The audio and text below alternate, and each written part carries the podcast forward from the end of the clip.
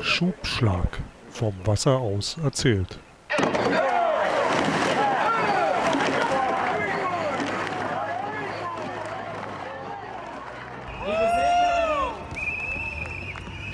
Liebe Stand-Up-Paddler, liebe Ruderinnen.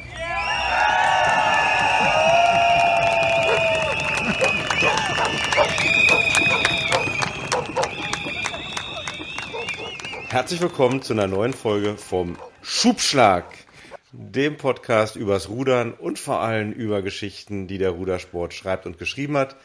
Ich bin Carsten Mijeski und wie jetzt schon eigentlich fast jede Woche immer wieder mit mir zusammen im virtuellen Aufnahmestudio Matthias Zappelzander. Matthias, es ist nicht mehr lange hin und wir werden uns wieder persönlich sehen, aber dazu später. Tag Zappel. Ja, hallo Carsten, hallo liebe Zuhörer. Und äh, was du noch nicht weißt oder auch noch nicht hören konntest, was ich aber schon vorbereitet habe, der Vorspann ist heute ein bisschen anders. Er ist ein bisschen länger geworden und der zweite O-Ton, der da drin ist, ist von der heutigen Demo in Köpenick, der Wassersport-Demo, wo man mal wieder feststellt, die Ruderer sind einfach die lautesten, weil sie in der Mehrheit waren. Aber es ist ein anderes Thema. Äh, ich war heute da, schönes Wetter. Ähm, es war gut gesucht, es war gut gefüllt. Ich habe äh, einen Freund, der auf dem Wasser dort unterwegs war, mit dem telefoniert. Der hat gesagt, na okay, bis zur Voga Longa, da müssen sie noch ein bisschen mehr Leute ranholen, da müssen sie noch ein bisschen üben. Also ist noch Luft nach oben, deutlich. Man konnte nicht trockenen Fußes übers Wasser laufen. Aber es war gut besucht. Es waren aus ganz Berlin und dem Umland, habe ich Leute gesehen, die da waren anhand der T-Shirts und der, der Hoodies und äh, Regenjacken und was die alles anhatten. Da konnte man sich schon mal angucken. Ich habe den Jörn auch mal die Hand geschüttelt. Wir haben jetzt uns auch mal persönlich gesehen, wissen jetzt auch persönlich, wie sich der Händedruck anfühlt. Und ähm, weil wir ja im Moment total produktiv sind. Nicht, weil wir die Sommerpause nachholen wollen, aber wir sind total produktiv und ich plaudere mal aus dem Nähkästchen. Die Folge, die jetzt zur Aufnahme dieser Folge noch gar nicht veröffentlicht ist, die haben wir gestern aufgenommen. Also wir äh, arbeiten hier ohne Ende und zu der Folge die denn jetzt als nächstes hochgeladen wird. Nur ein Nachtrag noch von mir. Wer sich über die Suez-Krise informieren will, der kann gerne mal bei Geschichte aus der Geschichte, Geschichten aus der Geschichte reinhören beim Nachbar-Podcast. Da gibt es eine wunderschöne Folge, das ist die Nummer 180, die gelbe Flotte, die äh, skurrile Geschichten aus der, Su aus der Suez-Krise erzählt. Ähm, absolute Hörempfehlung meinerseits, äh, ist wirklich unterhaltsam, man schüttelt den Kopf, man glaubt nicht, was man da hört. Aber das ist ja nicht unser Thema. Mal, hast, du, hast du irgendwie sowas wie, wie, wie älteren ADHS oder so, Zappel? Was machst du denn alles die ganze Zeit? Hier noch ein Podcast reingeschoben, da nochmal nachgesucht. Mann, oh Mann, das ist, das ist ja der du, das wird, noch, das, das, wird noch besser. Das, das wird noch, das wird noch viel schlimmer. Okay. Äh, ich, ich, mein, mein, Tag, du, ich hatte mal, ich hatte mal einen Firmeninhaber, der hat äh, gesagt, also der Tag hat 24 Stunden und wenn der nicht reicht, kann man immer noch die Nacht dazu nehmen. Äh, ich glaube, an dem Punkt bin ich mittlerweile. Äh, in meinem Umfeld schlagen schon einige die Hände über dem Kopf zusammen und sagen, was, was willst du eigentlich noch alles machen? Aber irgendwie, irgendwie geht's ja. Ausgezeichnet. Irgendwie, irgendwie klappt's ja. Aber Carsten, wir haben Gast heute. Wir haben wieder einen Gast, weil es ist ja gerade auch so ein bisschen die Periode, ähm, die, die Wünsch dir was Periode, ne? in der wir ja auch wirklich Le äh, Hörerstimmen ernst nehmen. Äh, machen wir nicht immer, aber jetzt haben wir ja so ein paar Folgen, in denen wir dann die Hörerstimmen ernst genommen haben. Und heute ist wieder so eine Folge. Ich kann mich erinnern, wir haben ja, wir sagen ja immer, wir sind ahnungslos, aber meinungsstark. Und dann irgendwann hatten wir mal eine Folge gemacht zur Ruder Bundesliga und dann kam ich irgendwie über WhatsApp so einen Bericht, na gut, jetzt ein bisschen, ähm, ein bisschen provozierend zusammengefasst. Worüber redet ihr? Ihr habt ja gar keine Ahnung. Ähm, das war alles nur wirklich ziemlich, ähm, ziem, ziemlich dünn, der Inhalt. So, und von wem haben wir diese E-Mail, oder habe ich diese WhatsApp-Nachricht bekommen? Ja, von dem Gründungs, einem der Gründungsväter der Ruder-Bundesliga. Und äh, du musst in den Podcast kommen. Wir wollen heute endlich mal die wahre Geschichte zur Ruder-Bundesliga hören. Und von daher Herzlich willkommen, Arne Siemann. Tag, Arne. Ja, moin. Aus, viele Grüße aus Ratzeburg. Uiuiuiui. Ui, ui, ui. da, da kommen Erinnerungen hoch, um Gottes Willen. Arne, erzähl. Jetzt mal Ruder-Bundesliga. Ne? Also hier sind ja so, weil Zappel hat es ja nie mitgeklärt. Ich, ich, durfte ja, bin ja mal zwei Jahre so mitgefahren auch. Äh, Zappel ja nie, der hat immer nur geschaut. Ich meine, wir sind ja beide eigentlich große RBL-Fans. Ja, einfach diese Idee, dass du da wirklich in, auf Plätze kommst, ähm, eigentlich die Zuschauer suchst ja, und nicht die Zuschauer dich suchen müssen, ähm, dass, du, dass du Spektakel hast und, ähm, und dass du auch eigentlich so ein Auffangbecken hast für, für Ruderer, die dann vielleicht keinen Bock mehr haben auf 2000 Meter Rennen, es nie ganz geschafft haben und vielleicht auch so ein bisschen noch eigentlich die Vereine wieder stärkst. Also das wäre jetzt so, ähm, wie ich RBL gesehen habe.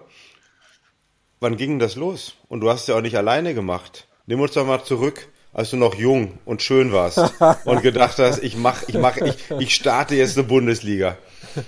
Ja, äh, es war eine ganz witzige Geschichte. Die hat angefangen wie alle Biertisch-Ideen natürlich äh, äh, beim verrückten Treiben mit dem zweiten Ideengeber, mit dem Nils Budde, der natürlich auch Ratzeburger ist, habe ich mich äh, damals äh, über den Rudersport wiedergefunden in Hannover ähm, am Maschsee, äh, wo wir auch Sport gemacht haben, wo wir aber vor allen Dingen zum Fußball gegangen sind. Ja. Äh, samstags, äh, ich bin ja HSV-Fan und der Nils ist VfB Lübeck-Fan, wir sind ja hier so nordisch geprägt. Und da gab es natürlich nicht so viele Alternativen. Da gibt es nur Hannover 96, ist auch irgendwie HSV, ist auch okay. Und da waren wir regelmäßig im Stadion und haben gesagt, Mensch, das ist eigentlich ganz super, schöner Zeitvertreib, wenn man mal nicht irgendwie lange trainieren will. Dann stehst du da so mit 50.000, geile Stimmung, erste Liga damals noch, Bayern, München und so weiter. Die wurden da alle geschlagen, riesen Action, alle gut drauf. Und dann standen wir da immer und sagen, Mensch, wieso ist das eigentlich möglich beim Fußball? So endgeil ist das Spiel ja nun auch nicht immer und auch nicht immer bei 96 gewesen, bei Bayern oder so vielleicht, beim HSV manchmal selten, aber bei, das, das war jetzt nicht so attraktiv, wenn da 0 zu 1 im November gegen Hansa Rostock montags abends oder irgendwie sowas stattgefunden hat. Was hat das ausgemacht und warum geht das eigentlich nicht beim Ruder? mit der Frage sind wir da rausgegangen nach ein, zwei Bierchen, haben gesagt, hm, was muss man denn da neu denken? Dann haben wir gesagt, ja, pass auf äh, wie könnte man das Ganze denn gestalten? Das haben wir später auch die Mannschaften gefragt und so hat sich das ganze Konzept von der Ruder-Bundesliga eigentlich über die Mannschaften und diese Fragen entwickelt. Wir haben gesagt, äh, was machen denn die beim Fußball? Die machen im Prinzip eine Veranstaltung, wo alle hingehen und sich auch wohlfühlen würden und Bier trinken und den Tag gerne verbringen mit Freunden. Ähm, relativ unabhängig von dem, was da unten passiert. Also da kannst du auch Streckenschwimmen machen oder Beachvolleyball oder Fußball. Wenn das zentral ist und gut aufgemacht, dann kommen die trotzdem. Aha, also müssen wir irgendwie, müssen wir das so ein bisschen kompakter machen äh, und ein bisschen vom Unterhaltungswert, so wie die Leute das kennen. Und dann haben wir gesagt, okay, klar, ein bisschen, da muss Musik irgendwie dazu, das kennen die dann.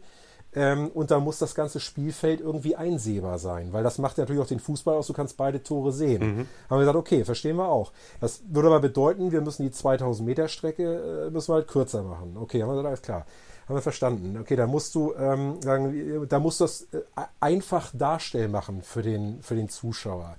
Und da haben wir auch festgestellt, Rudern ist ja ein überwiegend muss man ja leider ehrlich sein, äh, wir sind große Ruderfans, sonst hätten wir das nicht gemacht, ist ja leider ein Teilnehmersport, also von und für die Teilnehmer und eher weniger für Zuschauer. Und dann haben wir gesagt, okay, ja. wenn wir jetzt die 50.000 aus dem Stadion dahinstellen und sagen, hier, guck mal, hier ist irgendwie eine WM oder irgendwas und sagen, da sind 14 verschiedene Bootsklassen und noch ein paar mehr oben drauf und so, dann verstehen die erstmal alle gar nichts. Dann haben wir gesagt, okay, das mit den 14 Bootsklassen müssen wir auch irgendwie einheitlicher gestalten. Dann nehmen wir mal eine. Was nehmen wir denn? Ja, Einer und Achter sind geil, das, das kennen alle.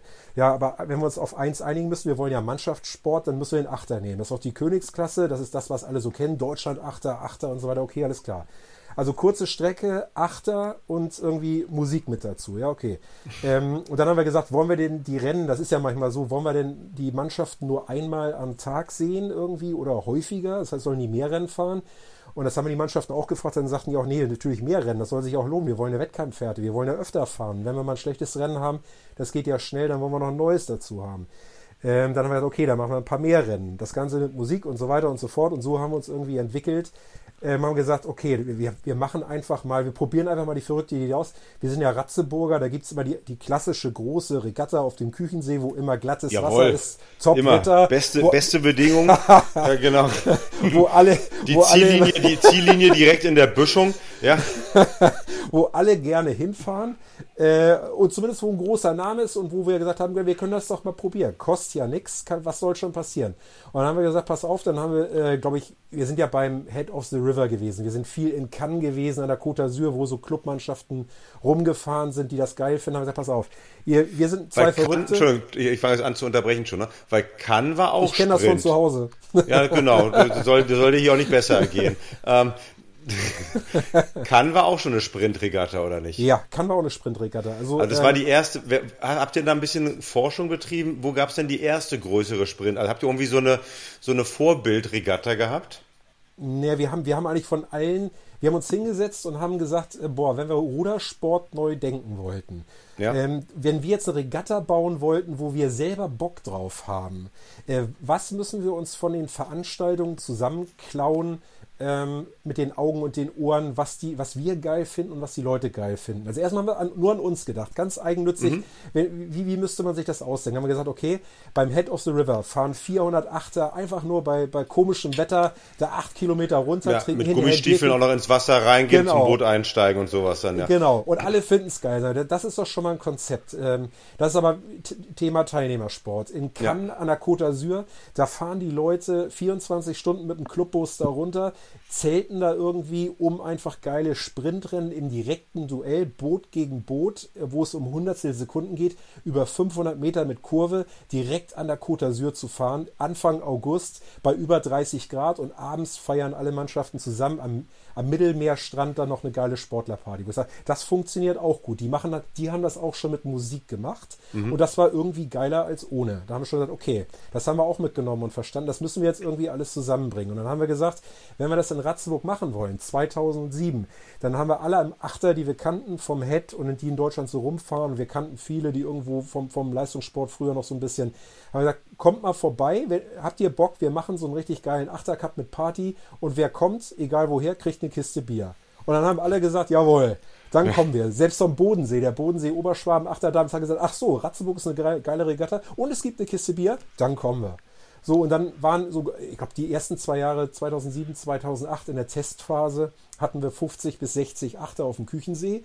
Und die sind da, ja, das, das war ein ganz, ganz einprägsames Bild. Und wir gesagt, okay, das Konzept funktioniert. Die Leute sind da, die Clubs sind da, die Achter sind da, die sind heiß, die haben Bock, die brauchen eine Plattform, die wollen da anreisen, die wollen drei, vier, fünfmal am Tag gegeneinander ballern, vor Publikum an einem netten Ort. Die wollen abends zusammen eine Party feiern. Ich glaube, wir hatten mit tausend Leute da abends eine Party eine, eine am Küchensee gehabt. Äh, alle gezeltet, äh, alle zusammen irgendwie abends am Tresen getanzt, sich kennengelernt, sich ausgetauscht. Das war so im Prinzip genau die Richtung, wie wir gedacht haben, ja, es ist eine ganz äh, ordentliche Veranstaltung. Es geht in die richtige Richtung. Aber sag mal, aber Arne, ne? Ja. jetzt mal hier nur zwischen uns dreien. Ich meine, Zuschauerregatta.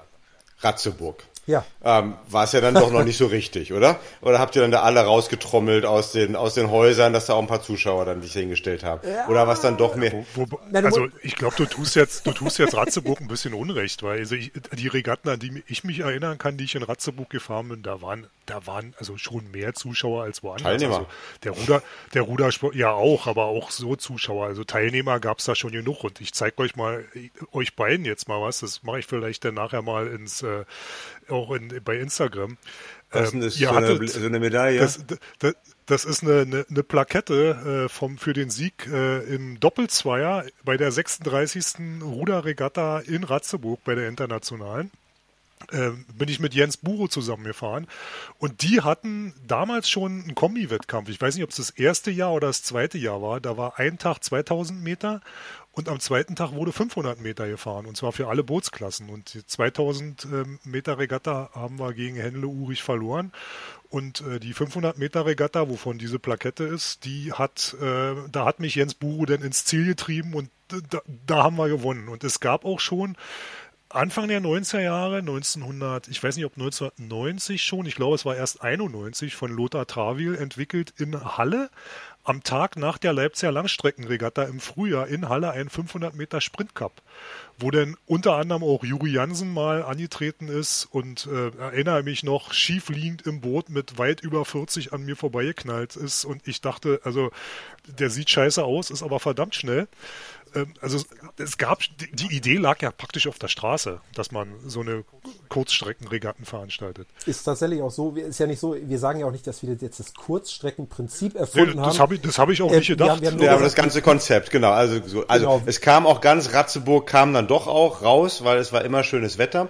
Und ähm, dann habt ihr also, wie, viel, wie viele Pilotregatten, wie viele Jahre habt ihr das gemacht dann in Ratzeburg?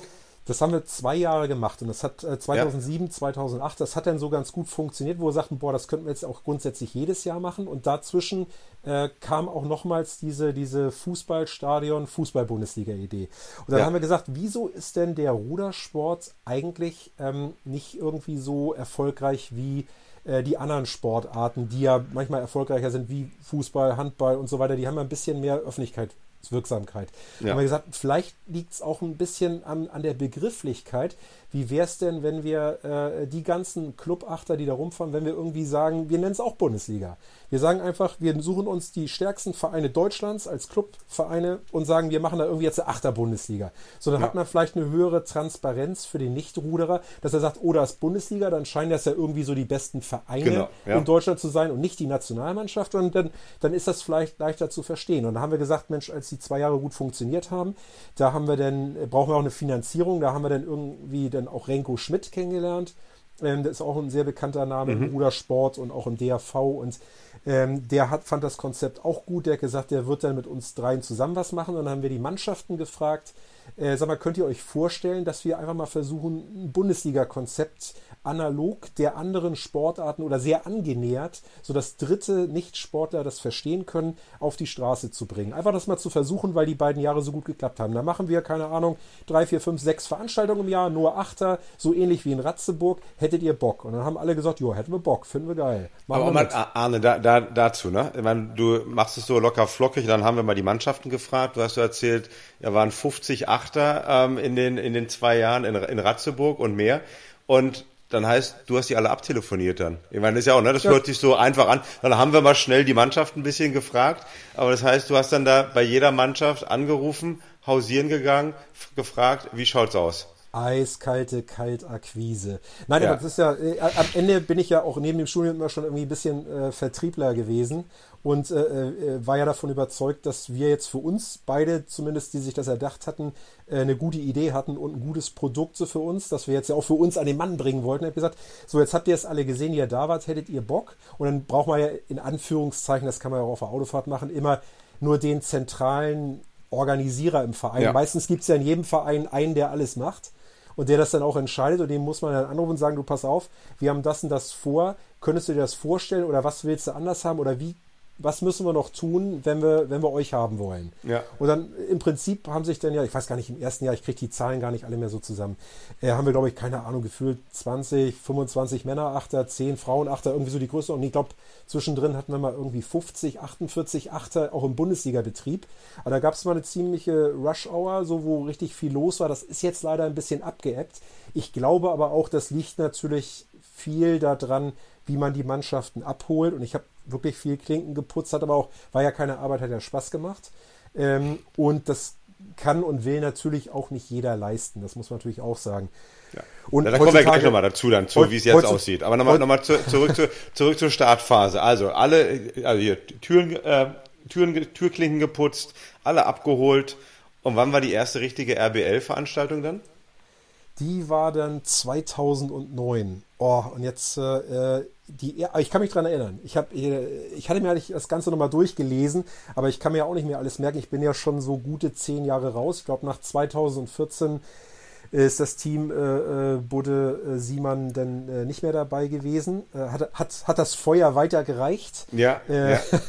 ähm, und die erste Veranstaltung war Münster und da haben wir auch gesagt, äh, Münster ist ja so ein klassischer Standort, der immer dabei ist bis heute. Also so die Geburtsstunde quasi der RBL. Und da haben wir, glaube ich, gesagt, pass auf, wir sind so viele Achter, ähm, um das Ganze noch knackiger zu gestalten, weil ja erfreulich viele Mannschaften da sind, machen wir gleich erste und zweite Liga, weil dann können wir die ersten und die letzten drei immer noch um Auf- und Abstieg genau, lassen. Ja. Dann, dann, ist so ein bisschen Kick dabei. Ja, so haben ja. auch die, die um Platz 20 rudern in der Zeitenreihenfolge, haben noch den Kick, dass sie aufsteigen können. Und die, die nicht so doll wollen, wollen die können in die zweite Liga, dass es so ein bisschen abgestuft nach Niveau ist. Und dann haben wir da so ein erstes Zeitfahren gemacht. Zeitfahren haben wir, glaube ich, aus der Formel 1 geklaut, irgendwie, wo wir gesagt mhm. haben, in, in Cannes gab es das auch. Und ich sage aber, Zeitfahren kennt jeder. Das ist aus dem Formel 1-Betrieb. Wer Sport guckt, der weiß, was Zeitfahren sorgt für die Startaufstellung. Dann haben wir gesagt, okay, die ersten, ich weiß gar nicht, was war, 15, 18, 12 kommen in die erste Liga, die anderen in die zweite Liga und dann fährt jede Liga für sich. Fertig aus, Mickey Mouse. Und so ist es dann geschehen. Und dann hatten wir eine erste Startaufstellung und dann ging es los. Cool. Ja, Wie war, war denn das dann, als, das, als, als, dann, als dann das Kind laufen konnte, Arne? Das muss doch ein äh, geiles Gefühl gewesen sein, oder nicht? War total geil, war total geil. Ist natürlich das, was, das, was mit zwei Bier in der Hand auf der Fußballtribüne Genau, und wobei bei, bei 96 stehst du da und hast irgendwie so eine Schwachsinnsidee und, und, und, drei, und drei Jahre später stehst du dann da in Münster und, äh, oder vier Jahre später stehst du da in Münster und hast dann da Genau. Eine erste und eine zweite Bundesliga auch noch. Genau. Naja, und ja, es wurde ja dann richtig, also richtig groß auch mit, mit drumherum. Ich habe jetzt vor ein paar Wochen im Clubarchiv ähm, mal Unterlagen gesichtet. Mir ist ein, ein Hochglanzheft, ich weiß gar nicht, wie viele ja, ja, Seiten das immer zum Saisonstart, ne? Weit Bücher, über 100 Bücher. mit Mannschafts, mit Bücher, mit Mannschaftsvorstellungen, mit, mit, mit allem möglichen drum und dran. Also richtig professionell, wo ich dachte, wow, das war ja mal eine Ansage. Ja, wir haben, wir haben damals äh, richtig Federn gelassen, weil wir gesagt haben, wir machen jetzt alles neu, wir probieren mal alles aus, gucken, wie alles funktioniert. Man weiß ja nicht, ob es funktioniert und was funktioniert und was nicht gut funktioniert. Dann haben wir gesagt, wir alle guten Ideen, die wir so im Sport und im Rudersport gesehen haben, haben wir zusammengepackt und versucht, das in dieses äh, ich bin ja, bin ja äh, Traditionalist, ich sage ja nicht Produkt, sondern ich sage ja in die Idee Ruder-Bundesliga ja. reinzustecken. ähm, und äh, haben geguckt, was funktioniert hat. Und dann mussten wir langsam aber auch das eine oder das andere mal weglassen, weil das natürlich, äh, das weiß ja jeder Regatta-Veranstalter, äh, das ist natürlich unfassbar anstrengend, Regatten zu veranstalten, die Leute zu motivieren. Und bei uns war es natürlich noch eine besondere Herausforderung. Wir mussten jetzt das äh, alles ganz neu gestalten, weil wir neue Strecken kreieren wollten. Ja. Das war ja auch Sinn der ganzen Veranstaltung. Wir haben ja gesagt, der Vorteil ist ja, wenn wir die Strecke verkürzen, sodass Zuschauer kommen können und dass die Boote mehrfach rudern am Tag, dass wir weg können von Grünau, von Köln-Fühling, von München-Oberschleißheim, von Duisburg-Wedau, äh, von zur Not sogar Ratzeburg, dass wir rein können in die Innenstädte, nach Hamburg auf die Binnenalster, nach Frankfurt, mitten rein auf den Main, ähm, dass wir, ich glaube, wir haben 25 verschiedene Austragungsorte mittlerweile gehabt, dass wir einfach neue Strecken entdecken können. Das bringt natürlich äh, auch das weiß jeder, der sowas mal gemacht hat, unfassbar äh, Arbeit mit sich. Ähm, Gib doch mal einen kleinen Einblick. Das heißt, haben wirklich, das haben nur Nils und du gemacht, dann seid ihr rumgefahren, habt ihr euch dann in den die großen Städte angeschaut und mal überlegt, wo kann ich da vielleicht eine Regatta organisieren und dann irgendwie die genau. Stadtverwaltung angerufen oder die lokalen Rudervereine oder wie habt ihr das gemacht? Alles auf allen Kanälen. Das war im Prinzip ja, ja auch mit, mit Renko dann zusammen, dann waren wir ja ein Triumphirat, weil Renko im Prinzip uns äh, den äh, Investitionsbetrag. Wer war denn jetzt der vierte? Hat. Nils, der dritte. Äh, Achso, wir sind drei.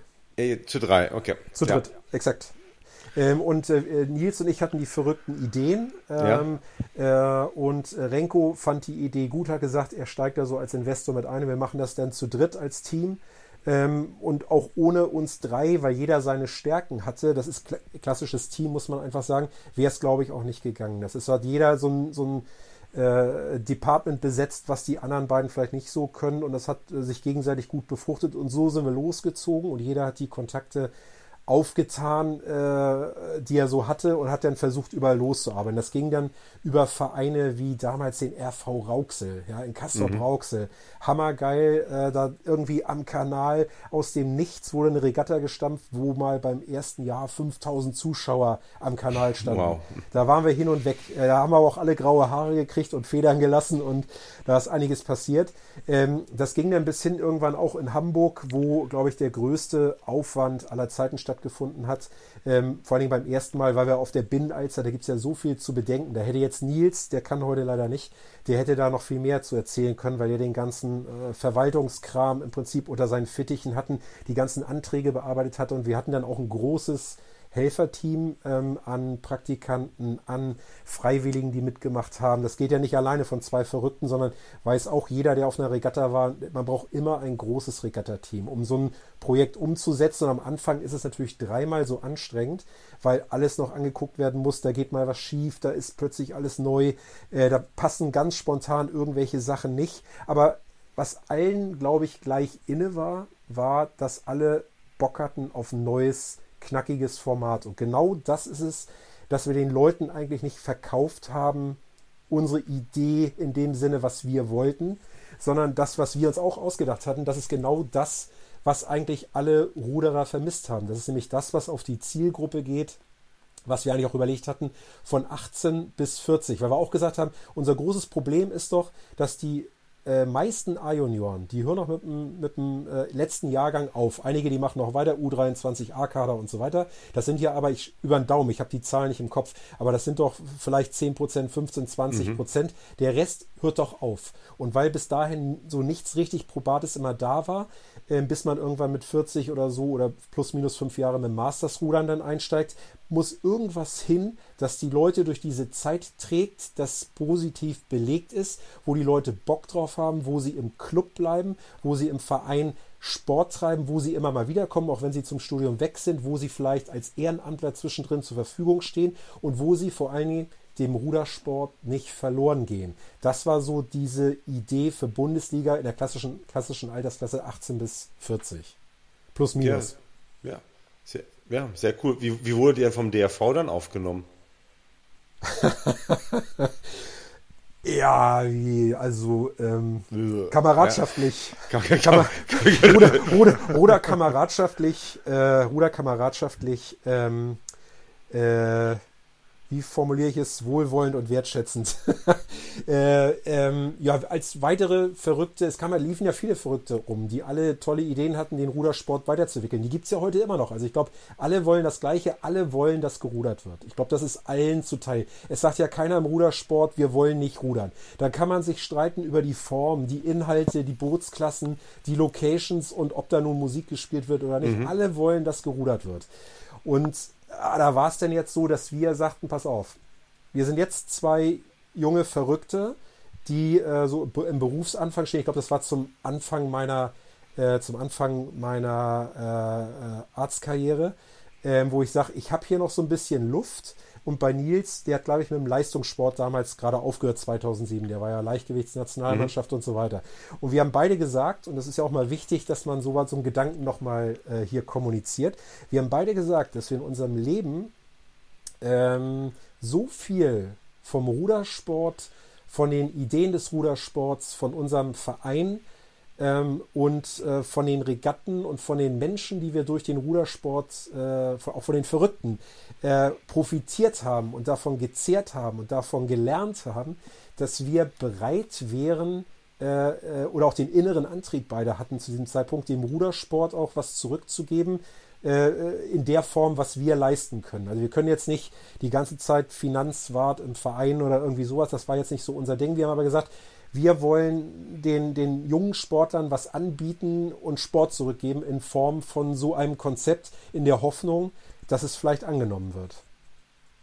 Und dann seid ihr mal mit dem, meine, mit dem Konzept, du kanntest ja, ihr kanntet ja beide dann auch Hannover, da war ja dann die Geschäftsstelle nicht so weit. Ähm, seid ihr mal mit dem Konzept dann dahin gelatscht und habt das mal vorgestellt oder nicht? Äh, ich, ich, glaube, ich kann mich gar nicht mehr so richtig dran erinnern, ähm, äh, wie die Details damals waren. Also wir hatten auch Fürsprecher im Team, die sagten, oh ja, lass die beiden mal was probieren. Oder ist natürlich dann der Trend, das muss aber schon alles unter äh, äh DAV-Hand natürlich bleiben. Und da haben wir natürlich perspektivisch geguckt, wie könnte das denn aussehen und haben retrospektiv auch geguckt, wie sahen solche Prozesse in der Vergangenheit vermutlich aus. Mhm. Und da haben wir das Problem halt für uns gesehen, äh, die Probleme das durchzubringen, bis es im Markt, im Rudersportmarkt ist und die Einflüsse von uns als Ideengeber und so weiter, ähm, haben wir gedacht, das könnte sehr knapp vom Zeitfaktor werden. Das heißt, wir haben gesagt, wir, glaub, wir glauben fest daran, wir sind zutiefst überzeugt davon, dass wir diese verrückte Idee als Dreierteam mit Renko äh, nur durchkriegen, wenn wir es jetzt schneller und besser umsetzen können. Selber verrückt und auf eigene Kosten als, als Firma, Firmenform umsetzen. Ja. Weil äh, wenn es überhaupt klappen kann, dann nur, wenn wir schnell reagieren, schnell handeln, schnell entscheiden können,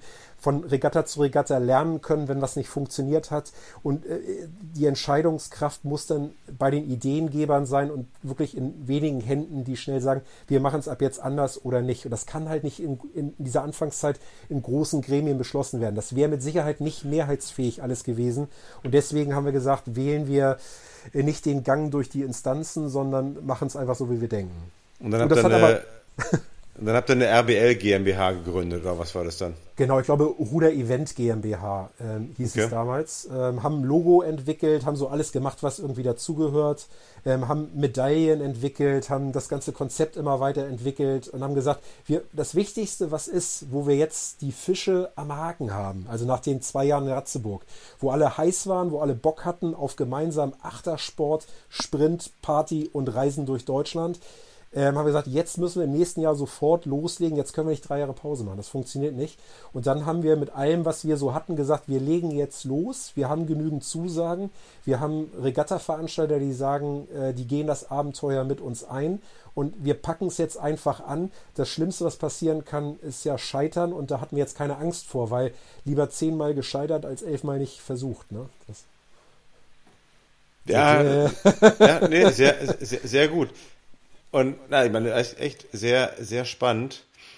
Und dann erst gucke ich, aber du meintest, hast du schon so ein bisschen angedeutet, bis 2014 habt ihr das da gemacht, ne? Wenn wir jetzt irgendwie diesen, diesen Zeitraffer uns anschauen, weil das Ding ging ja eigentlich immer noch mehr ab dann, ne? Also dann war sozusagen das erste Jahr war ein großer Erfolg, aber das wurde doch eigentlich jedes Jahr gefühlt noch mal besser, professioneller, noch mal besser, ähm, enorm, ja, enorm anerkannt.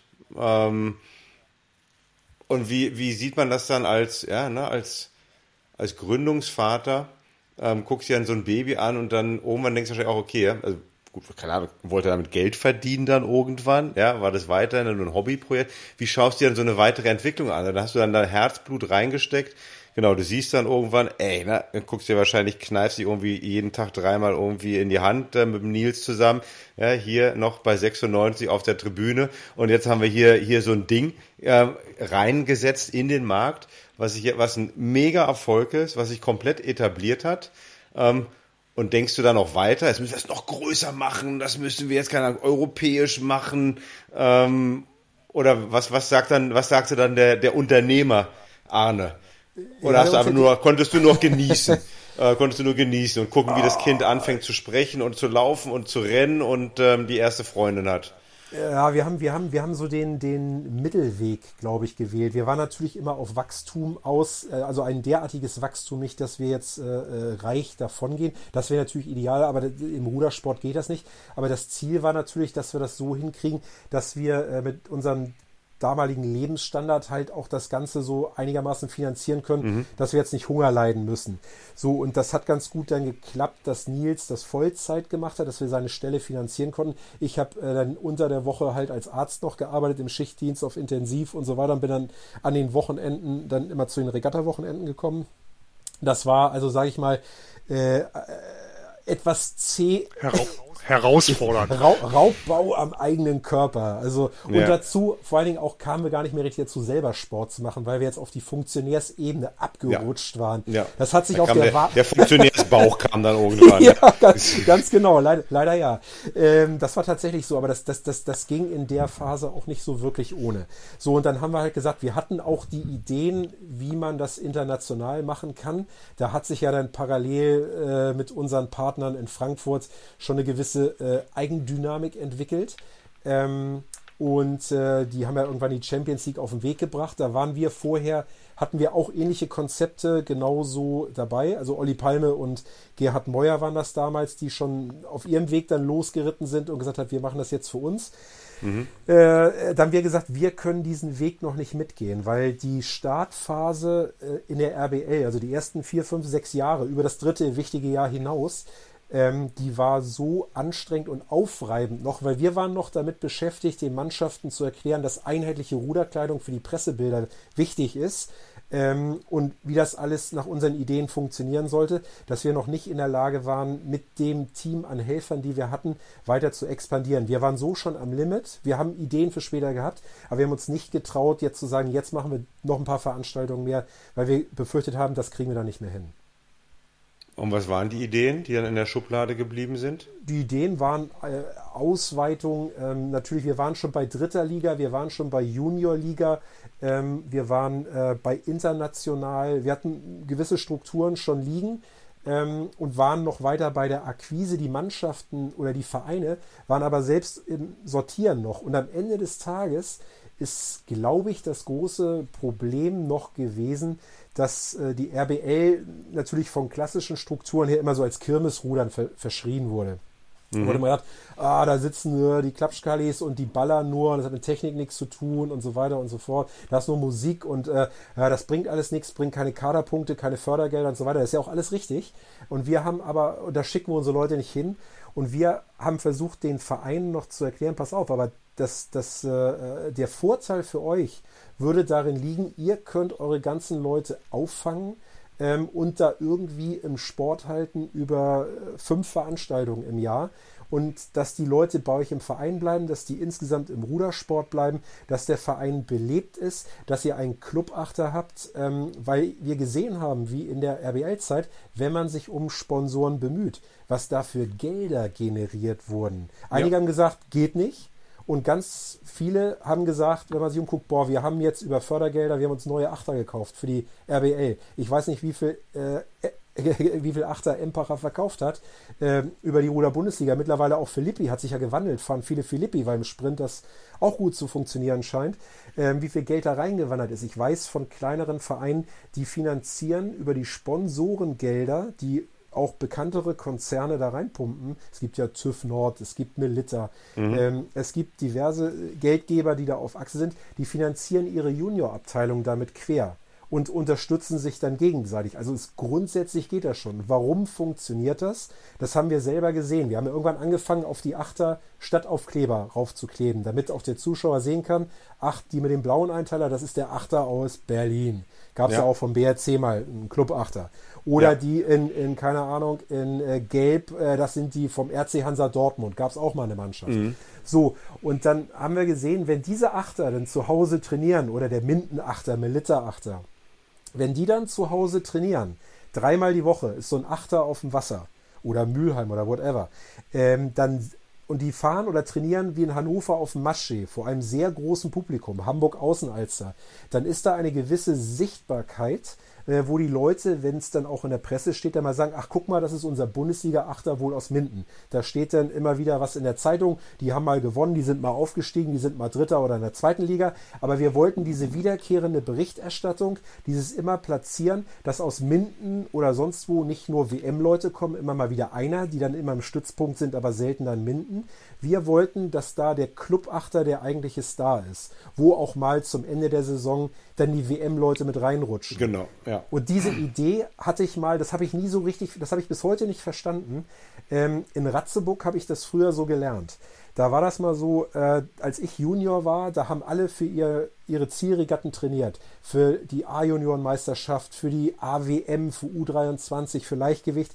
Und da saßen wir dann im Winterhalbjahr hier äh, mit Kai von Warburg, Ruderlegende äh, mit Ingmar Guhl, mit Jens Buro, mit Jörg Lenig, äh, mit, mit Nils Budde, mit mir, mit die, äh, diversen anderen, die mir jetzt gerade nicht einfallen und hatten eine Gruppe an A-Junioren Männern, die äh, nicht nur zusammen abends feiern gegangen sind, die auch hart zweimal am Tag am Wochenende trainiert haben und die auch statt Kleinboot dann einfach mal sagen, wir setzen uns alle in Achter. Oder wir fahren im März mal als Club-Achter, fahren wir beim Head of the River auf ja. und, und, fahren da in die Top 20 rein. Und dann waren trotzdem die Top-Leute, sind hinterher trotzdem in den Kader gekommen. Ähm, und die anderen Leute sind trotzdem irgendwo längst gejokelt und haben da ihre Medaillen geholt oder Platzierung oder Hochschulmeisterschaft oder was auch immer. Und diese Idee des gemeinsamen Achterfahrens, die habe ich halt in Ratzeburg gelernt. Ich meine, gut, in Ratzeburg war Karl Adam, da gehört das vielleicht auch ein Stückchen dazu. Aber dieses Achterfahren ähm, im Club mit allen zu jedem Zeitpunkt, ähm, das fand ich so toll. und Nils auch. Und diese Idee, ich glaube, die, die, Idee findet grundsätzlich keiner blöd. Ähm, aber das hat mich, verwundert mich bis heute, finde ich erstaunlich, dass das in nicht so vielen Vereinen gelebt wird. Die Frage ist auch immer noch offen, warum das manchmal so ist. Ja, ich kann nur aus eigener Erfahrung sagen, im, im Viking in Berlin lebt das ziemlich stark. Ähm, da kenne ich es auch genauso. Und was ich auch gesehen habe aus, aus der Ferne, dass jedenfalls für so einen Verein wie die RG Viking die Teilnahme an der Ruder-Bundesliga auch geholfen hat, um mal wieder Leute anzuziehen. Da kamen dann halt Studenten nach Berlin und dann haben die halt wirklich geguckt, aufgrund der Erfolge in der RBL, wo sollen sie hingehen? Und dachten dann, okay, dann komme ich mal halt auch äh, in den Viking. Also das, das hat auch schon funktioniert. Ja, es, es, gab, es gab, äh, fällt mir auch gerade ein, mir fallen natürlich tausend Geschichten ein, bei so einem Stichwort geht die nächste Schublade auf. Ähm, dann gab es immer das große Vorurteil, was wir so wahrgenommen haben, äh, von den Bundestrainern, wir schicken unsere Perspektivleute und die Kaderleute, die sollen mal nicht mit den, mit den Clubleuten Achter bei der RBL fahren. Den Kürbisruderern. So ja. Genau, da war so, war so eine latente Angst, nee, nee, ich will auch keinem Angst unterstellen oder so, so eine Abneigung dass äh, dann irgendwann die Leute mit dem Leistungssport aufhören würden, also mit dem 2000 Meter Leistungssport. Oh ja, okay. Ähm, äh, und dann irgendwie in den Sprintsport gehen, weil ihnen das besser gefallen würde. Und deswegen haben die versucht, das so, so einen leichten Keil dazwischen zu treiben. Das war zumindest so ein bisschen unsere Wahrnehmung. Oder sie haben es halt nicht aktiv forciert. Ähm, da, aber, ich, aber dieses Argument an sich ist ja eigentlich auch schon damals Quatsch gewesen, weil es gab ja, wenn ich an diese ganzen Herbstregatten denke, Hoya, Kettwig, was auch immer, da tauchten ja dann auch die, die ihren Höhepunkt schon äh, hatten denn auf und fuhren mit ihren Vereinskameraden, denn die halt nichts gerissen hatten oder nicht so gut waren, denn auch äh, im Boot die Regatten darunter. Also ich habe es in Kettwig erlebt, ich habe es in Hoya erlebt. Äh, das hat ja auch Riesenspaß gemacht. Das war ja nichts anderes und deswegen sind die ja trotzdem nicht äh, aus diesem Leistungssport gefallen, sondern die waren vielleicht auch mal froh, dass sie mal ein bisschen wieder abschalten konnten von diesem Leistungsdruck, auch ein bisschen weg, mal wieder einen Kopf frei bekommen haben über so eine Aktion, um dann wieder neu motiviert anzugreifen. Und das war, das war tatsächlich auch ein Stück weit unsere oder eine von vielen Ideen, die wir hatten, dass äh, im Prinzip die Bundesliga so ein Fangnetz sein kann, um die Leute nicht äh, in den Beruf und den Nichtsport oder anderen Sport zu verlieren, sondern dass man sagt, vielleicht fahren die drei Jahre mit und lecken dann doch irgendwie nochmal Blut und sagen, jetzt starte ich nochmal durch. Also wir haben, ich, ich glaube, wir haben Listen damals geführt. Wir haben, glaube ich, äh, eher ein paar Leute gesehen, die dann auch irgendwann über die über Studentenrudern, über die RBL dann auch mal im äh, 2000 Meter Sport gelandet sind. Ähm, und äh, als dass wir gesagt haben, wir, wir kennen Leute, die aufgehört haben mit 2000 Meter Rudern äh, Richtung Olympia, um RBL zu rudern. Das, ist, das wurde dann immer so ein bisschen vermischt. Ich glaube, das hatte nicht so viel miteinander zu tun. So, und dann 2014 war dann Schluss. Genau, da war dann so, da war so ein bisschen so ein, äh, da war die Phase des Break-Even äh, von der von der Gesamtbilanz energetisch, pekunär äh, und äh, äh äh, der Gesamtsituation so, dass wir uns so ein bisschen entscheiden mussten. Haben wir es jetzt geschafft, dass wir davon irgendwie leben können? Haben wir alle noch so die gleiche Philosophie in die Runde, wie es so weitergeht? Und dann haben Nils und ich äh, irgendwie gesagt, boah, wir, wir haben den Eindruck, wir, wir schaffen es so in dieser Form nicht äh, so weiterzumachen. Wir müssen noch gucken, dass wir unsere eigenen Karrieren und die Familie so ein bisschen weiter forcieren. Ähm, und dann hat es halt nicht gepasst. Normalerweise sagt man bei so einem Projekt ja nach drei Jahren, klappt es oder klappt es nicht. Und weil unser Herzblut so dran hing, haben wir halt sechs Jahre noch mitgemacht. Ähm, und Renko als, als äh, offizieller Firmeninhaber hat dann noch weitergemacht ähm, und versucht, ähm, die RBL dann noch weiter im Leben zu halten, wie alle, die bisher im Boot waren. Also alle, die jetzt dabei waren, haben im Prinzip das äh, RBL-Baby ja weiterentwickelt und ähm, weiter durch die Zeit getragen. Wir beobachten das natürlich auch immer noch gerne. Bloß wir mussten damals halt schweren Herzens sagen, äh, äh, wir müssen jetzt unseren, unseren anderen Weg gehen, ähm, damit wir halbwegs ausbalanciert bleiben. So, aber jetzt so von außen betrachtet, das fangen wir ein bisschen in den kritischen Teil des Podcasts zu kommen. Ähm, von außen betrachtet ist doch die Luft so ein bisschen raus. Also ich meine, ich kann mich noch erinnern, dass wir im Frühjahr gab es dann auf der rudern.de Seite nochmal wieder Aufrufe. Ähm, da wurde dann die, die, Melde, die Meldefrist verlängert. Das ist meistens auch nicht so ein gutes Zeichen. Da kamen nochmal Aufrufe, dass dann noch, doch auch, glaube ich, irgendwie Frauenboote melden sollten. Ähm, na, wird, kann natürlich auch mit der Pandemie und allem Möglichen zu tun haben. Ähm, aber es sieht so ein bisschen so aus, ob der, der Schwung raus ist. Äh, ja, oder eine Konsolidierungsphase, vielleicht eine Ach, gesunde sehr schön, nach dass du Corona. das formuliert. Ja, Ja, also äh, sagen wir mal so, ich habe äh, eine, äh, ich gucke ich guck ja den Online-Stream auch immer noch. Also Ja. äh, so, wo man sagen muss, äh, ich finde das total geil. dass das Technikteam, das das macht, das sind hier äh, äh, Kumpels aus Ratzeburg-Mölln gewesen, die machen das immer noch. Die waren ja teilweise äh, bei der FISA unterwegs, international, die diese Drohnentechnik, die ganze die Übertragung ist klasse. mitgemacht haben. Die war, ist klasse, wirklich. Genau, da, da, das Ja. haben wir damit ein Stück weit mit angestoßen, was in Ratzeburg äh, angefangen hat. Und jetzt sind wir so weit, dass ich als Ruderfreak mir das halt natürlich immer noch gerne angucke, wenn es am Rechner läuft. Ähm, das machen äh, Nicht-Ruderer vermutlich nicht oder auch einige Ruderer wahrscheinlich auch Ja. nicht. Ähm, aber dabei sieht man immer noch, dass das gute Veranstaltungen sind. Oder gerade jetzt so wie in Mülheim. Äh, das war eine Strecke, die wir uns vor 10, 12 Jahren mal angeguckt hatten, wo das Konzept für Mülheim Innenstadt ähm, auf der Ruhr äh, zwischen Stadthalle und einer neu gebauten Marina, wo das schon da war, zwischen zwei Brücken, ähm, dass da richtig äh, geil was los Das, sein war, kann. das, waren tolle, das waren tolle Bilder, das war tolle Atmosphäre, weil man auch gesehen hat, da saßen halt Leute in dieser Marina und haben zugeguckt, nebenbei was gegessen und getrunken. Das war, fand ich auch ideal. Genau, dann hat das dieses Jahr, wurde es umgesetzt, hat geklappt. Das war ja auch ein Bilderbuch-Plot. Die haben zwei riesen Sponsoren in Mülheim im Club. Ähm, die waren da zugegen vor Ort, die fanden das richtig gut. Und dann hat an diesem Tag auch noch der Mülheimer Achter Hat gewonnen dann auch, hat, genau, ne? hat gewonnen, Den die Tabellenführer. Tabellenführung übernommen Genau, und, ja, ja. Und, das, und das gelbe Trikot des Tabellenführers übernommen. Ja. Haben, übrigens, haben übrigens von der Tour de France geklaut oder so. So, gut. Äh, ist doch alles legitim, ja. ähm, und das war natürlich eine, eine, super Story bei Sonnenschein und so weiter. Das, da, da, daran hat man gesehen, das Grundkonzept funktioniert noch. Jetzt muss man natürlich, müsste man rumgehen und sagen, alle Vereine fragen, was hält euch ab? Ähm, dieses Projekt so weiterzuführen. Das hat äh, natürlich jeder Verein hat seine eigenen Schärflein zu tragen. Einige, die haben über Corona Mitgliederverlust gehabt. Andere sagen, sie haben keine Sponsoren, keine Kohle. Die nächsten sagen bei den Aktiven, oh, wir sind so gestresst in der heutigen Generation, wir haben so viel im Internet zu tun und auf dem Handy und das können wir gar nicht. Das Wir können alles gar so nicht teuer. mehr vier oder fünf Regatten fahren. Ja, ich kann, ich kann, also äh, man kann sagen, da, da kostet manchmal so eine Veranstaltung, wenn es nicht gesponsert ist, im Eigenanteil, keine Ahnung, weiß nicht, 100, 150 Euro für Teilnahmegebühr und so weiter.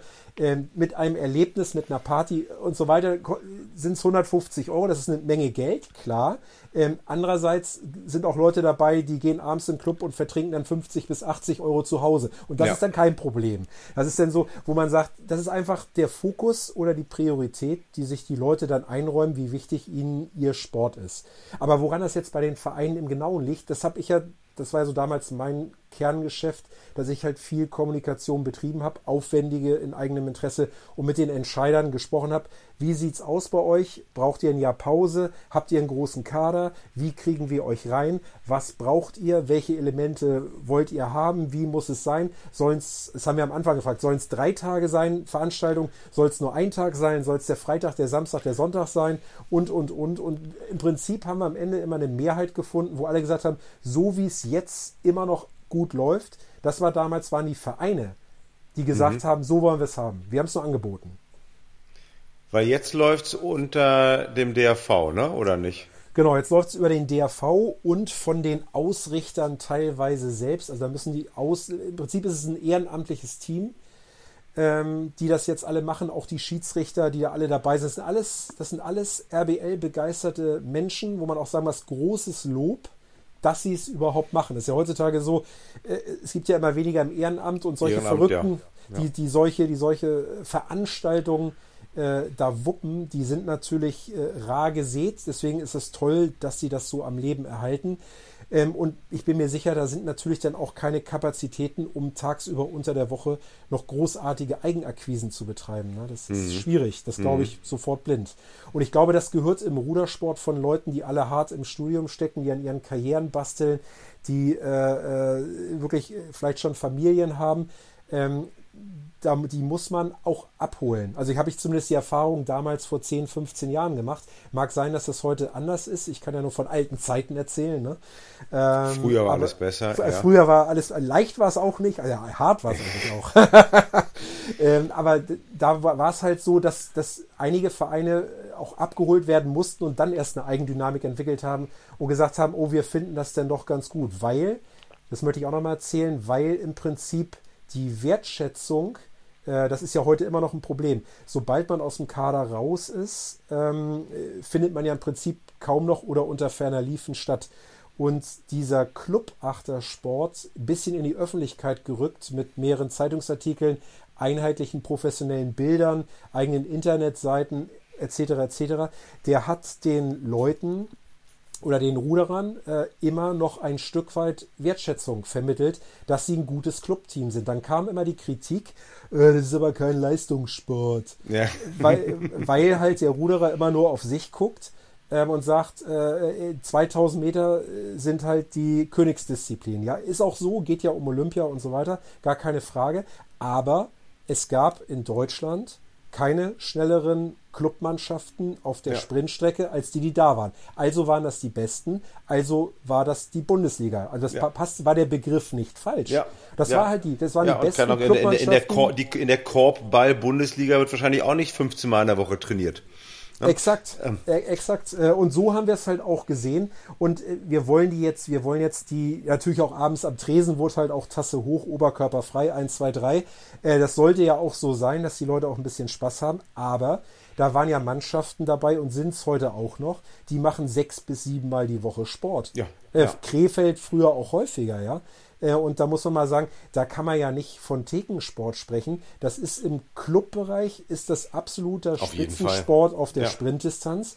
Und wir haben das damals so gesehen, deswegen haben wir die Strecke ein Stück weit auch gewählt, weil wir gesagt haben, was ist denn das in den verschiedensten Sportarten, was sich die Leute gerne angucken? Bei der Leichtathletik sind es die 100 Meter oder 400 Meter, also ja. bis zu einer Minute Belastung. Die Mitteldistanz, also unsere, unsere 2000 Meter, sind beim Laufen halt 3000 Meter. Auch eine ganz tolle Leistung, sportlich bestimmt, ja. höher einzuschätzen ähm, als die als die Sprintdistanzen, aber die Topstars waren die Sprinter. Die guckt ja, man sich als Zuschauer beim Schwimmen halt, genauso. Da, ne? Genau, bei 100 ja. Meter die 100 Meter Sprinter. Das ist halt so das Entscheidende. Und da, wo wir gesagt haben, warum wollen wir das nicht mal so probieren? Und dann ist es nämlich nicht mehr so, dass es den Leistungssport nur über 2000 Meter gibt, sondern den gibt es halt auch auf der Sprintdistanz. Das, und dass diese Kommunikationsform, dass es auch Leistungssport auf der Sprintdistanz gibt oder überhaupt geben darf, das fehlt mir ein Stück weit bis heute, weil, ein, ein Nachsatz noch, eine Idee war ja auch, dass der Sprint in den Innenstädten im Achter mit Sprint-Nationalmannschaften und so weiter vielleicht auch mal international werden kann, so wie mhm. die Kanuten auch ihre Sprintrennen fahren. Haben wir gesagt, da liegt doch der Vergleich bei unseren Freunden des Wassersports recht nah, dass die Ruderer das doch auch machen können. Dann kann es weiter tollen 2000 Meter Sport geben, absolut hochwertig mit 35 Trainingsstunden im Ausdauerbereich auf dem Ergo, im Winter und im Boot. Aber es kann auch Sprintsport geben in den Innenstädten mit aufgepumpten Muskelathleten und Athletinnen, also mit, mit äh, ganz anderen Körperbautypen, die ja. notwendig sind von der Bewegungsgeschwindigkeit, um den Sprint richtig darzubieten. Warum kann es denn nicht beides geben? Dass jetzt halt äh, Beach-Sprint äh, zur Debatte steht, ist auch okay, ist auch mal was Neues. Die Transferleistung habe ich selber jetzt nicht verstanden, aber vielleicht am Ende des Tages äh, ist das, vielleicht ist das eine super gute Idee. Also, wenn alle so ein bisschen mitdenken, kann es ja sein, dass das der Erfolg ist. Ja, zum, zum Ende hin, ne? unsere, unsere Stunde ist ja fast rum. Ähm, du hast ja auch Kinder und ähm, Vater oder Mutter bleibt man ja sein ganzes Leben lang ähm, auch wenn die Kinder schon aus dem Haus sind. So, das ist dann die RBL auch dein Kind. Ähm, das guckst du dir so an. Wenn angenommen, das wird jetzt noch, noch weniger Absatz finden und äh, die teilnehmenden Mannschaften gehen noch weiter zurück. Wann, wann kommt dann Papi Arne und, ähm, und, und, und greift dann nochmal ein? Oder denkt er, nee, das, das Kind hier ist jetzt echt aus dem Haus raus, das muss jetzt sein eigenes, äh, sein eigenes Leben machen?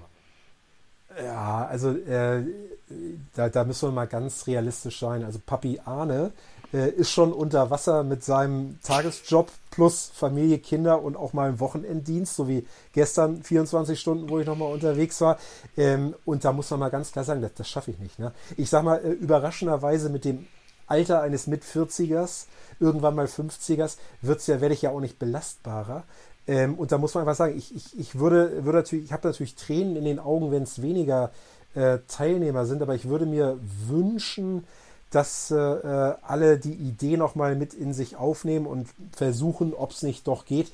Wenn es, muss man aber auch ganz ehrlich sein, wenn es am Ende äh, nicht funktioniert, dann war das Konzept zu dieser Zeit und auf dieser Plattform heutzutage nicht mehr äh, mehrheitsfähig weil oder wir haben die Idee nicht mehr gut genug kommunizieren können, weil wir nicht mehr im Boot waren oder wie auch immer. Also ich hab, hätte immer noch großen Spaß dran, äh, mir, mir, das anzugucken, mit dabei zu sein. Ich bin ja bis 2017 oder 18 auch selber noch mitgerudert, um es mehr äh, beim äh, HRC Hannover, ah, um, einfach, ja. um einfach das Gefühl nochmal zu haben. Und ich fand das total geil. Mir hat das Spaß gemacht, so im Club Achter irgendwo durch Deutschland zu fahren, irgendwie da fünf Rennen runter zu braten und äh, abends eine Feier und dann irgendwie nach Hause Regatta-Gefühl und man muss ja auch nicht gewinnen oder nicht alle Rennen gewinnen oder nur ein Rennen gewinnen, aber so ein Mannschaftsgefühl mitzunehmen in einer Plattform der Leute zwischen 18 und 40.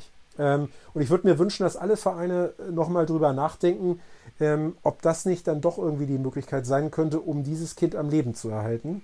Das würde ich den heutigen Organisatoren vom DAV wünschen, die da tolle Arbeit leisten dass die Vereine da proaktiv drauf zugehen und dass da vielleicht über die Jahre jetzt nach einer leichten Konsolidierungsphase, die an, natürlich an Corona liegt, dass es denn jetzt langsam wieder bergauf geht und der Rudersport prosperiert, äh, respektive die RBL. Also du machst jetzt nicht einmal den Rudi Völler und kniest dich da mal einen Monat rein und rufst noch alle Teams wieder an. Ah, das ist jetzt eine Fragestellung, die ich noch nie hatte, über die ich noch nie nachgedacht habe. Und äh, ich weiß ja, dafür auch sind wir ja da. und, und wo ich auch nicht genau weiß, wie gut das ankäme, wenn ich das hier zu Hause kommunizieren würde. ähm, äh, das wäre sicherlich eine Fragestellung, die wir, die wir, die wir besprechen könnten, wenn es denn soweit ist. Aber ich kann mir eigentlich nicht vorstellen, dass es notwendig ist, weil entweder klappt es so auch ein Stück weit von alleine nach den Jahren, weil das Produkt ist ja bekannt. Ähm, und Hunde zum Jagen tragen funktioniert ja auch in der Regel nicht, sondern eigentlich müssten die Vereine, die was machen und erreichen wollen, müssten sich die Mannschaften, müssten sich die Livestreams oder die, die Vor-Ort-Veranstaltung angucken und dann sagen, boah, ich glaube, wir haben es verstanden, wir finden das geil, das machen wir auch. Ähm, oder die sagen halt, nee, wir machen, ähm, wir fahren nach Henley oder wir fahren äh, zum Head oder nach Amsterdam, machen den Vierkampf und machen dann im Herbst wieder ein bisschen was und fahren Hochschulmeisterschaften. Sind ja auch alles tolle, traditionelle Formate. Ich bleibe aber äh, felsenfest und aus tiefster innerer Seele über, überzeugt, dass jetzt in Deutschland bei dem, was aktuell geboten wird, die RBL für mich jetzt versucht neutral zu sehen, das einzig probate Konzept ist, um diese Achtermannschaften gut durch das Alter 18 bis 40 zu bringen. Ja, wenn das andere, ja. wenn das andere funktioniert und die trotzdem dabei bleiben, nur mit einmal Head im Sommer oder Leine Head in Hannover ja, im Herbst, dann ist finde ich auch toll, dann ist alles gut, dann ist alles richtig. Also ich bin will wirklich nicht sagen, dass ich der einzige bin, der weiß, wie es funktioniert. Wir haben ja auch eine ganz enge Brille auf, die wirklich auf RBL fixiert ist. Ähm, äh, aber wir würden uns wünschen, dass die Leute äh, das äh, Angebot dann noch weiter wahrnehmen. Und wenn das halt nicht funktioniert, dann ist das halt auch so. Da muss man auch sagen, dann gibt es halt irgendwann neue Konzepte äh, oder der Rudersport ist nicht mehr attraktiv genug oder das Internet ist zu attraktiv geworden oder, oder Leistungssport ist insgesamt nicht mehr gewünscht. Ist ja auch so ein Thema heutzutage. Oder die Leute wollen nur noch auf eine Party gehen oder die wollen keine Jahre in der Uni verlieren und wollen halt nur noch direkt in den Job und Millionär werden. Äh, kann ja alles sein, dass das so ja. eine Gesellschaftstendenz ist, wo man sagt, da, da findet, da ist das Produkt RBL nicht mehr zeitgemäß. Ich glaube aber doch. Na, und, und ganz weg ist äh, Papi Arne dann doch nicht. Ähm, Zappel. Ja, also ich, ich kann mich dem nur anschließen, was du gesagt hast. Ähm, ich sag mal, Henley ist eine schöne Veranstaltung. Ähm, Head of the River, eine schöne Veranstaltung. Aber wenn man sich dann überlegt, was das für ein Kostenfaktor ist, da einmal hinzufahren, da kann man auch ja. äh, fünf, und dann sechs um der, in der ersten Runde, der in der ersten Runde vielleicht rauszufliegen in Henley. Ja. Zum, zum, zum Beispiel, da, da kann man dann auch, ähm, das kann man einmal machen im Leben oder auch zweimal, wenn es einem gefallen hat. Aber da kann man auch fünf oder sechs Renntage dann in der Bundesliga fahren, durch Deutschland äh, fahren, mit gleichgesinnten Verrückten. Und äh, so wie du sagtest, um Leute im Sport zu halten. Und äh, da verstand ich nicht, dass also in der äh, Bundesliga-Ankündigung für dieses Jahr irgendwas drin stand von U25 ähm, die da gesucht sind, die sich da melden sollen. Ich glaube, die Zielgruppe sollte und muss auch viel weiter gefasst sein, weil es ja durchaus auch Kadersportler gibt, die sagen, okay, ich beende meine Karriere im absoluten Spitzenbereich, aber ich möchte halt schon noch ein bisschen die Herausforderung haben, ein bisschen mal auch mal eine schnellere Regatta fahren und dann eben in so einem Bundesliga-Achter auch mal für eine ganze Saison zu rutschen, dass die halt auch im Sport bleiben und nicht ganz aus dem Sport für ein paar Jahre verschwinden, bis sie dann im Altherrenbereich oder im, Alt im Masters-Bereich wieder einsteigen, ist das eine, eine ideale Ergänzung und ein, ein, idealer, eine ideale Sache. Also ich weiß, ich habe Frank Clavon, Olympiasieger 88 in Rüdersdorf äh, in den 2000ern im Ruder-Bundesliga-Achter der Rüdersdorfer getroffen. Der hatte halt immer noch Spaß daran. Ähm, das sollte auch so sein. Es ist auch generationsübergreifend. Das, da, da, da kann so ein Jungscher an, an so einem Alten wachsen und Sachen mitnehmen, die, die er vielleicht gar nicht wusste oder noch nie gehört hat. Also ich finde das wichtig. Also machen, auch Vereine nochmal überdenken. Man kann so Leute im Verein halten, aktiv im Verein halten. Und weil du so schön gesagt hast, etwas zurückzugeben von dem, was das der Rudersport geprägt hat. Das hat auch unser letzter Gast schon wieder gesagt, das Zurückgeben. Ähm, Carsten und ich geben auch in irgendeiner Form mit diesem Podcast irgendwas zurück. Was auch immer. Ja, es, wir wissen noch nicht was, was aber wir geben immer, irgendwas zurück. Was, ja. was auch immer, das ist halt irgendwie so, die, dieser Sport ist einfach so faszinierend, dass man davon nicht loskommt, selbst wenn man lange nicht im Boot gesessen hat. Er prägt einen fürs Leben und äh, er gibt einem so viel, was man vielleicht auch auf Arbeit später während der Karriere dann erst merkt, was der Sport einem mitgegeben hat. Also nutzen, rein ins Boot, Bundesliga fahren, wenn man kann, in die Vereine gehen, dort dabei bleiben. Machen. Vorne rein, hinten raus, dazwischen passiert's. Genau. Und ich Genau. kann nur sagen, auch habe ich jetzt irgendwie heute nicht in meiner Grabbelkiste gebuddelt, um irgendwelche Plaketten hier in die Videokamera zu zeigen, so wie der Zappel. Aber man kann, Du, ich muss nicht buddeln, es liegt hier neben mir. man, man aus eigener Erfahrung kann ich nur zum Abschluss sagen, man kann auch mit Ü40 ähm, noch Teil eines Zweitligameisters sein in der Ruder-Bundesliga. Also auch, auch, auch das geht noch. Ja, also man muss nicht U25 sein, um RBL zu fahren. Ähm, vielen Dank, Arne. Das war's. Ja, ich- Punktlandung. Eine Stunde. Wolltest du noch was sagen? Hast du noch was zu melden? Ja, ich möchte mich erstmal bedanken überhaupt, dass, die, dass ich die Plattform hier bekommen habe, um nochmal so ein paar Zusatzgedanken äh, zu teilen. Äh, da gibt's ja immer, ich bin ja dafür auch bekannt, dass ich manchmal ein bisschen griffig bin.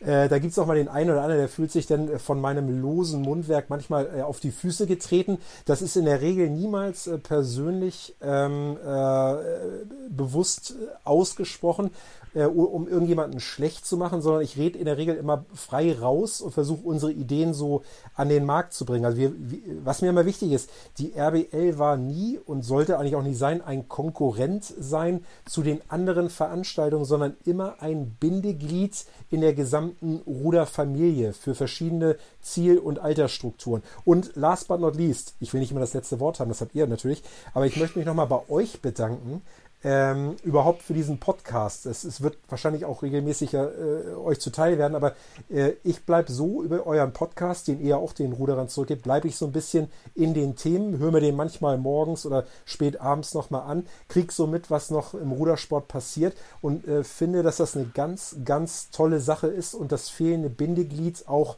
in der, in der Kommunikation des Rudersports in Deutschland, was wir im Prinzip in heutigen Zeiten noch gebraucht haben. Und dass ihr beiden das jetzt als einzige so prominent macht, mit so coolen Gästen, also jetzt nicht mir, sondern den ganzen anderen richtig großen Sportlern, die da irgendwie unterwegs sind, die so ihre Facetten darstellen, finde ich richtig klasse. Daumen hoch, äh, weiter so. Und danke.